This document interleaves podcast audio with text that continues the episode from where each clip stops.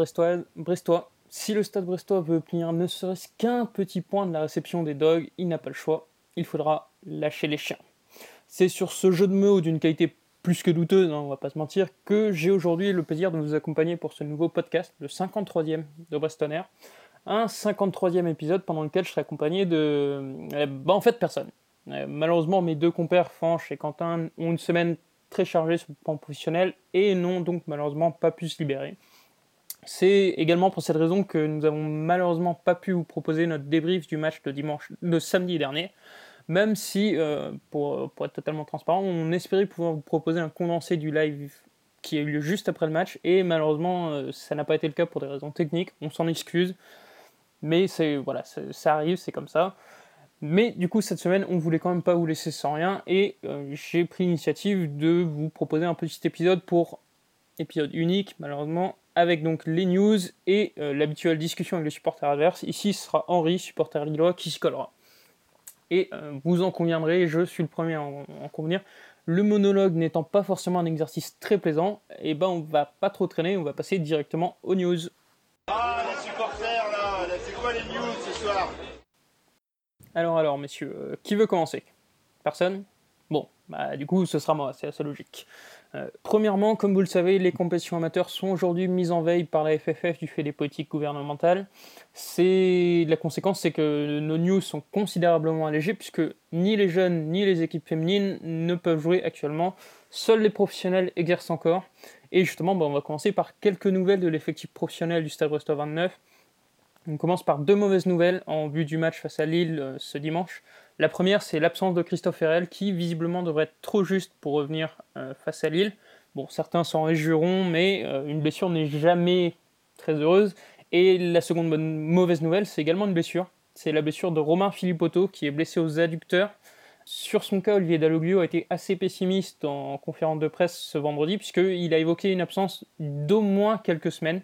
Euh, c'est un joueur qui a un certain âge, qui a un certain passif avec des blessures, donc il faudra sûrement surveiller ça de près.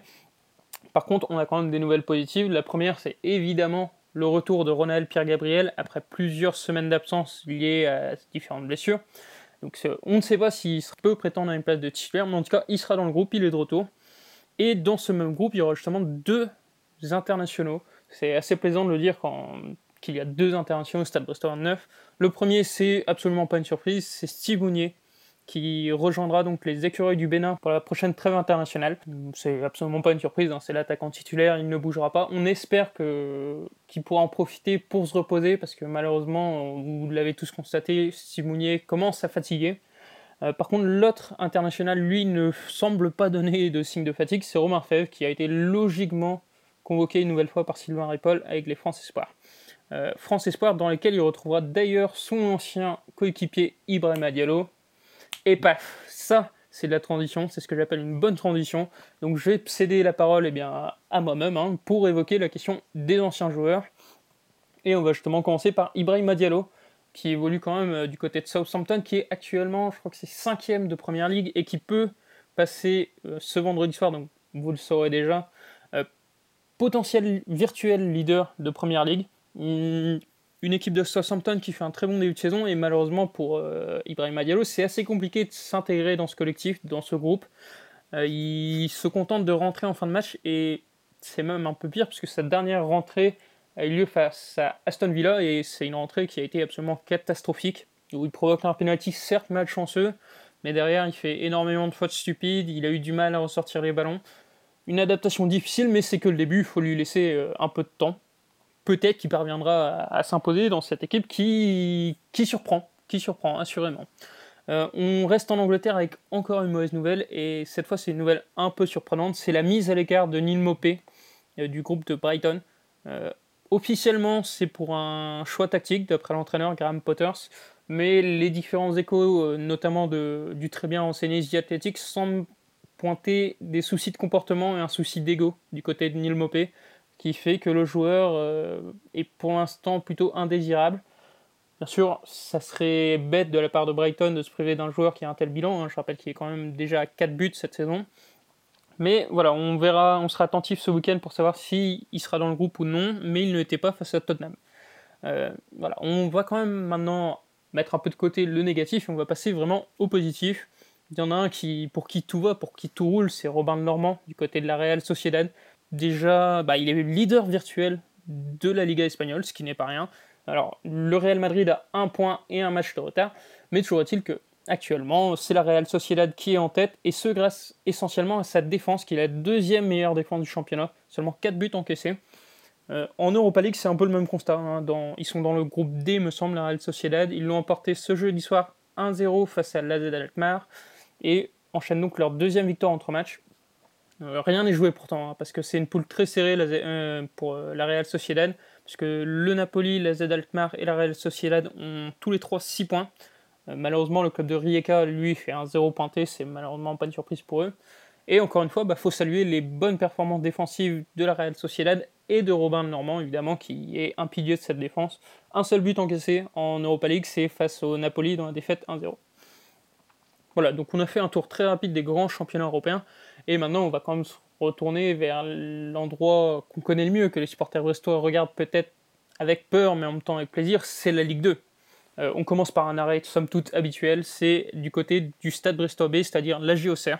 Un club qui est actuellement 9ème de Ligue 2 après un match nul 2-2 concédé face à Rodez, mais où il y a quand même un joueur brestois qui s'éclate totalement ce début de saison, c'est Mathias Autrette. Il a inscrit euh, ce week-end face à Rodez son deuxième but de la saison, et un très joli but, hein, une très belle frappe euh, rasante au sol, très puissante, qui me semble d'ailleurs nominée pour être, dans les buts de la 9 journée de Ligue 2. Donc voilà, c'est un début de saison moyen pour le GOCR, mais euh, Auxerre peut encore espérer monter puisqu'ils sont 9e à seulement deux longueurs des barragistes. Et parmi ces barragistes, on retrouve notamment le Clermont Foot. Alors à Clermont, vous savez, il y a quand même trois Brestois. Il y a Arthur Desmas, Johan Gastien, le fils de l'entraîneur Pascal Gastien, et surtout, on a tendance à oublier, Jason Berthomier. Jason Berthomier qui lui fait un très très bon début de saison. Euh, il a été blessé la semaine dernière, il est revenu dès ce week-end il est revenu en forme, il a joué un tout petit quart d'heure et il a été déjà passeur décisif face à Valenciennes, victoire 3 des, Clermontois, et qui se retrouve donc 5 euh, cinquième dans les premières places au candidat au barrage, un peu comme tous les ans, j'ai envie de vous dire, mais qui cette année semble quand même pouvoir compter sur un Jason Bertomi de, de grande qualité. Et évidemment, euh, puisqu'on est dans, les bonnes nouvelles, dans les petits plaisirs coupables, on fait un petit tour à Caen où le SM Caen s'est incliné 3-1 et où surtout Alexandre Mendy a raté un penalty qui a encore été une fois tiré absolument n'importe comment. Comme quoi, pour certains, la Ligue 1 et la Ligue 2, c'est pareil. Alors, voilà, là je laisse un petit blanc parce que je vais être franc, j'ai absolument aucune idée de transition pour finir ces news, mais il nous reste quand même deux news. Euh. J'espère que cette écoute n'est pas trop difficile, hein, ce monologue. Euh, il y a quelque chose d'autre qui est difficile pour la majorité d'entre nous, et notamment pour moi, c'est la langue bretonne. Et justement, j'en profite de ce petit vide dans les news pour euh, souligner la sympathique initiative du compte Twitter Stade Brestise. Euh, le but est très simple, c'est vous faire vivre l'actualité du Stade Brestois tout en apprenant le vocabulaire du football et le vocabulaire brestois en breton. donc n'hésitez pas à aller faire un tour, c'est un contenu très léger, très sympathique et petit point bonus, c'est par un de nos joueurs réguliers de la Rouste, Brieux Bourreau, qu'on embrasse. Et justement, bah voilà, transition parfaite, on se retrouve avec le petit point Larouste. Là, on va aller très vite, j'ai deux informations essentielles sur euh, le point Larouste. Euh, la première, je suis sûr qu'elle vous intéresse énormément, c'est de savoir que j'ai profité de cette journée pour dépasser assez largement ma mère. Donc euh, tout est bien qui finit bien de mon côté, je suis très heureux, la vie est belle. plus sérieusement, l'information essentielle, c'est que, vous le savez, il y avait de nouveau un lot de la très belle à gagner pour le match Rennes-Brest. Au total, 22 pronostiqueurs ont trouvé le bon résultat entre Rennes et Brest. C'est donc 2-1 pour Rennes, malheureusement. Et donc, ils sont tous éligibles à gagner le lot de la très belle. Mais qui a gagné? Ah, ça, c'est la question. Et bah, la, question, la question, on trouvera sa réponse ce dimanche puisque Brestonner est très heureux de répéter son émission en direct. On fera une émission en direct tout de suite après le match face à Lille. Et au cours de cette émission, on procédera donc au tirage au sort entre ces 22 personnes. Euh, comme ça, voilà, vous serez en direct, vous saurez qu'il n'y a pas de triche. Mais de toute façon, nous ne sommes que des, des honnêtes gens qui supportent le Stade Brestois contre vents et marées. Et qui, bah, on l'espère, vont, vont pouvoir avoir un peu de bonheur ce dimanche. On verra face à Lille. Et justement, le match à Lille, c'est ce qu'on va évoquer dès maintenant. On va l'évoquer avec Henri, supporter lillois, et qui est forcément très heureux de ce que le LOSC a montré face à l'AC Milan ce jeudi soir. Bonsoir. La France a peur. Je crois qu'on peut le dire aussi nettement.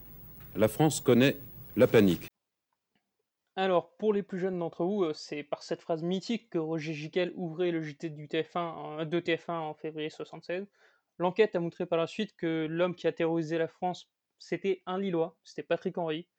44 ans plus tard, c'est une autre bande de Lillois qui terrorise la France. Cette fois, c'est moins grave, c'est la France du football. C'est évidemment le LOSC de Christophe Galtier. LOSC qui vient quand même d'abattre le Milan 3-0 à San Siro. Forcément, c'est un résultat qui ravit notre invité, Henri, qui est, je le rappelle, social media manager. Henri, forcément, tu es heureux après ce succès hier soir? Bah, je pense que c'est compliqué de pas être heureux. Euh, je, crois que j'ai vu hier qu'on était, euh, c'était la première fois que le Milan euh, perdait 3-0 à domicile en Europe.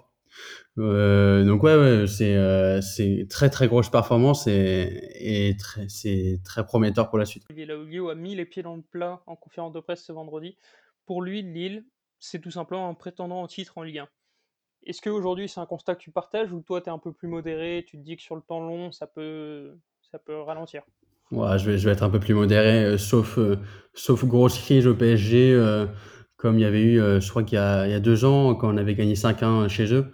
Mais sauf grosse crise, le PSG reste quand même bien au-dessus et, et, clairement favori pour la Ligue 1. Par contre, favori pour la deuxième place, ça, je pense tout à fait clairement. Et je pense que c'est l'objectif que LOSC doit se donner cette année. Quoi. Et justement, tu parles d'objectif. Là, on va passer peut-être sur un objectif à plus court terme. ce week-end, le LOSC se dépasse à Francis Loblé. Rapidement, je fais un petit point historique hein, pour nos auditeurs. Lille n'est venu au final que trois fois à Francis Lobé dans l'ère moderne. Ils sont repartis deux fois avec une victoire et une fois avec une défaite. On suppose qu'aujourd'hui, l'objectif pour Lille, c'est évidemment une victoire. Un match nul, ça serait même presque un échec.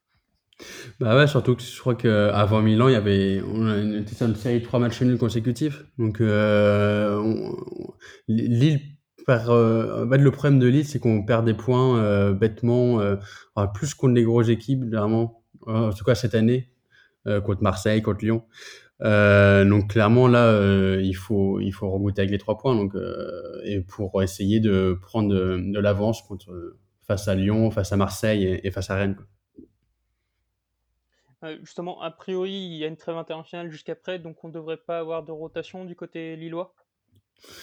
bah, après, il y a toujours un peu de rotation. je crois que par exemple, à mon avis, Yilmaz sera à la plage de David contrairement au match de Milan. Si Arojo revient, il prendra la place d'Iconé. Et, euh, tu vois, André, par exemple, n'a pas, pas titulaire hier et clairement, euh, il est dans le 11 type.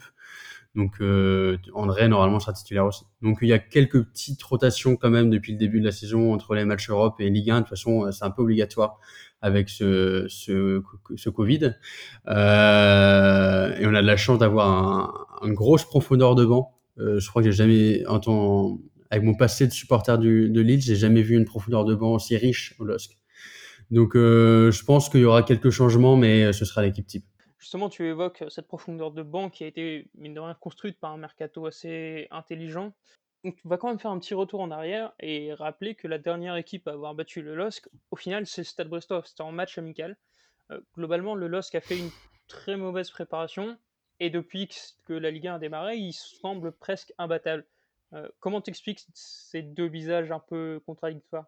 Euh, c'est une bonne question. Euh, je pense que le travail de Galtier, de toute façon, tous les ans, c'est quand même de, recréer une dynamique. Alors même si je ne suis pas d'accord avec ceux qui disent que Lille, c'est on vend tout le monde et on, achète plein de gens à tous les mercatos, mais tu as quand même toujours deux, trois, voire quatre titulaires qui, partent à chaque, mercato l'été. Donc forcément, il y a du changement. Par exemple, euh, je pense que pendant la préparation, euh, il y avait Rémi aussi Osimhen qui était parti.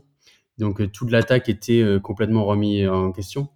David est arrivé tard au final, euh, Yilmaz aussi. Donc voilà, au final la préparation est un peu tronquée par les absences, par le fait de reconstruire un peu l'équipe. après, voilà, je ne saurais pas plus analyser que ça, je t'avoue. Euh, je pense surtout, voilà, c'est il fallait un peu de préparation, un peu que les automatismes reviennent. Aujourd'hui, du coup, on le dit, hein, et tu l'as dit toi-même, le LOSC a un effectif très complet, très fort. Est-ce que tu dégagerais quand même des gros points forts, des éléments incontournables aujourd'hui? Ah bah, Je crois que clairement, la, euh, la défense centrale, euh, c'est une des meilleures défenses centrales que j'ai vues à Lille. Euh, Botman, euh, on, on, parle de l'acclimatation généralement un peu difficile de David. Euh, Botman, c'est complètement l'inverse. Il est arrivé, euh, on a Gabriel, on l'a complètement oublié, enfin quasiment.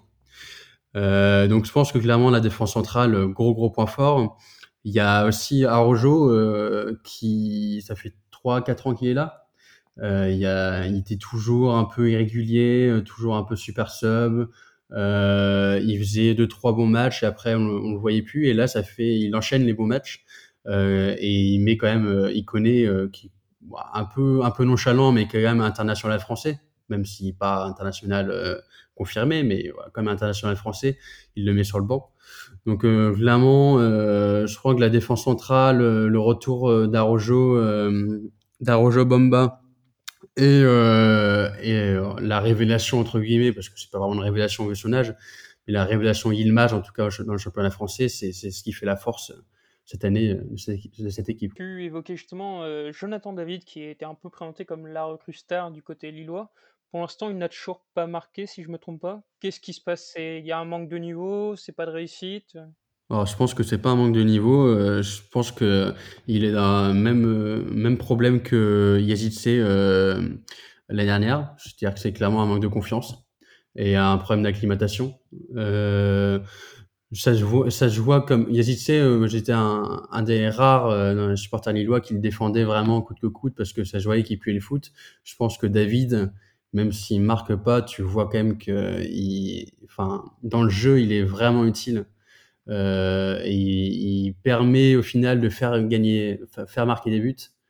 Euh, mais euh, c'est vrai qu'il y a un manque de confiance qui est assez dingue actuellement chez David et ce serait bien qu'il marque un but parce que je pense qu'un joueur, un joueur comme David avec de la confiance, ça peut, être, ça peut faire très mal en Ligue 1.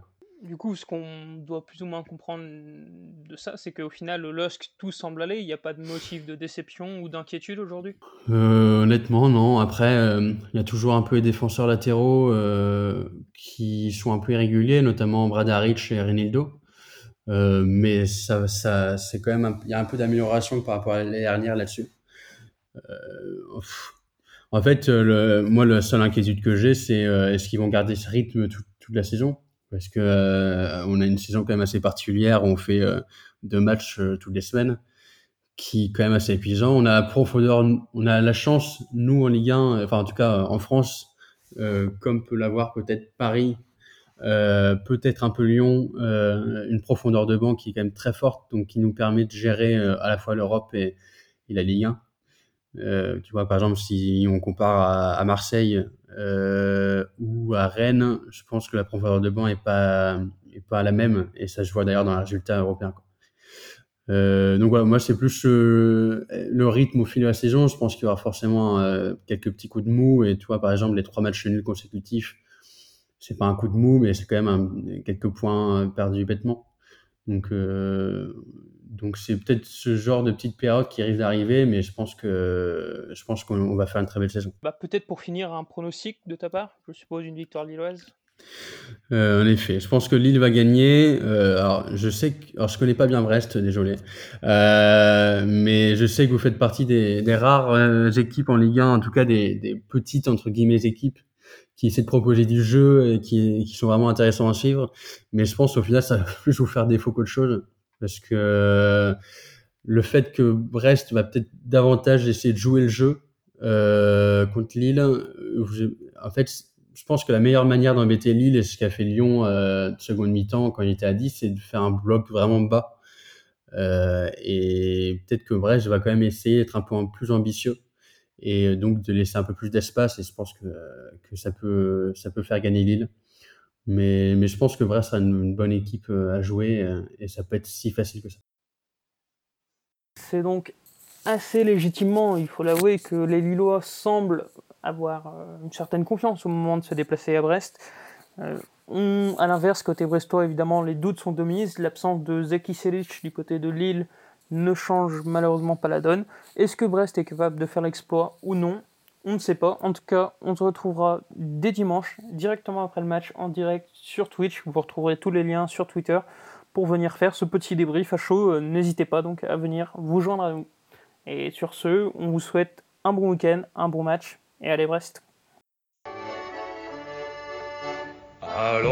sur le quai Guédon, devant le petit pont, chanter la chanson.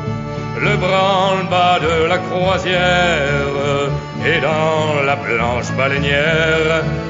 Chamboué, notre brigadier, son bol caplé, un peu sur le côté, me rappelle mon bâtiment, c'était le bon temps, celui de mes vingt ans.